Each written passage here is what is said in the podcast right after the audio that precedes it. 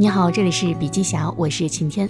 今天为您分享的内容呢是如何快速进入陌生领域并取得成就。造物者从来没有创造过一成不变的东西。如果我们站在青藏高原上，很难想象几亿年前这里曾被海洋淹没。我们处在一个高速变化的时代，过去一个经验要传承好几代，而在千禧年之后发生了日新月异的变化。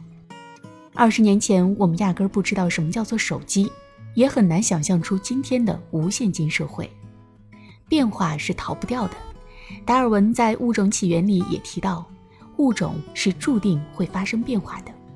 所以，处在这样的社会背景下，我们要学会拥抱变化。那么，同时呢，我们也要为进入陌生领域做好充分准备。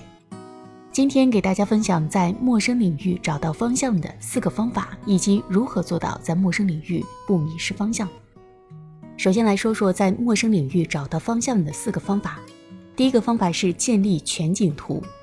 就比如说出国旅行时，你一定要先对那个国家的历史、地理、人文有一个大概的认识，这就是在建立全景图。建立全景图很重要。如果我们总是凭直觉去观察，那是不可靠的。获取全景图有很多的办法，最简单的就是找对人、找对书。我们身边这个领域的人已经经验丰富了，虽然他不一定准确，因为每个人都有自己的侧面，但是他会告诉我们大概的方向。找书的时候，我特别喜欢教材，因为教材朴素而系统，而且经得起时间的考验。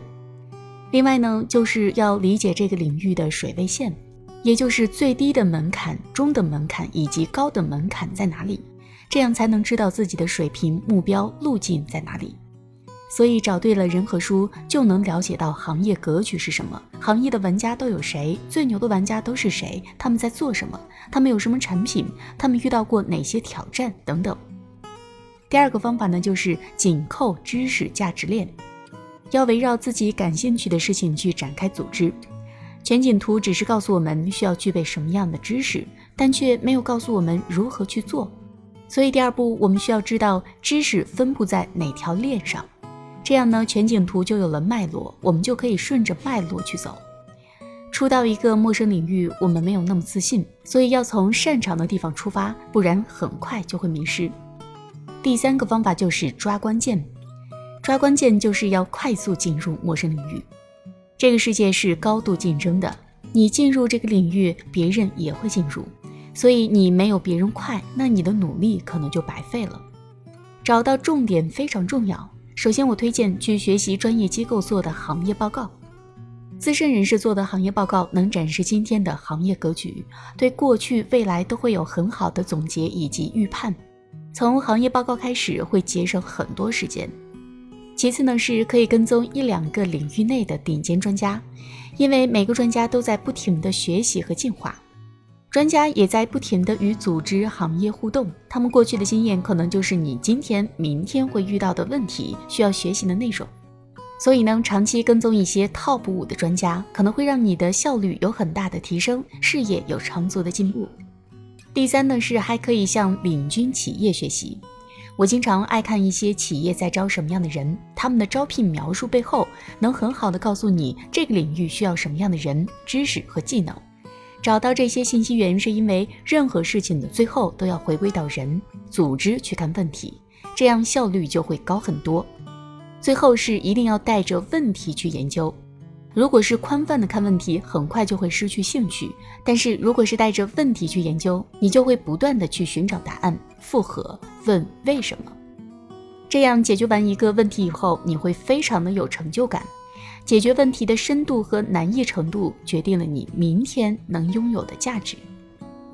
那么最后一个方法呢，就是善用工具。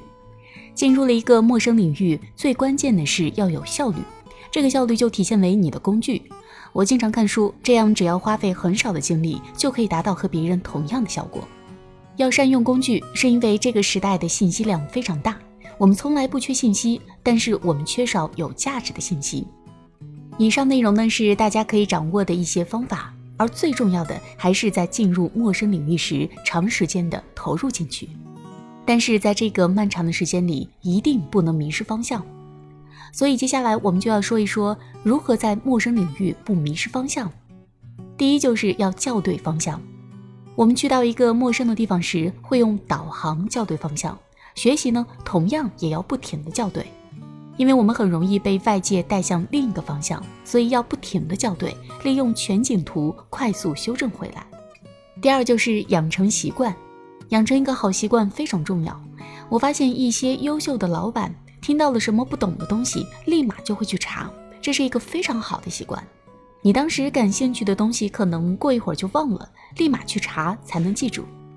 这种习惯会给你带来愉悦感，它更像是一种激励。这种愉悦感呢，还会刺激你不停的正循环做事。第三就是问题驱动。假如我们学到一个理论，我们会不会用很多的现象去验证、推导这个理论是否正确呢？我们看到一个现象，有没有能力运用自身所学的知识去解释它呢？看到一种新事物，会不会习惯性的对比它和过去的什么东西是一样的？思考二者又有什么样细微的差别？为什么会出现这种现象？所以，当你运用问题去驱动解答的时候，你的视角、你的研究细致程度会跟别人完全不一样。那么第四点呢，就是定期输出。定期输出、分享交流，实际上是一种对自己很好的强化方式。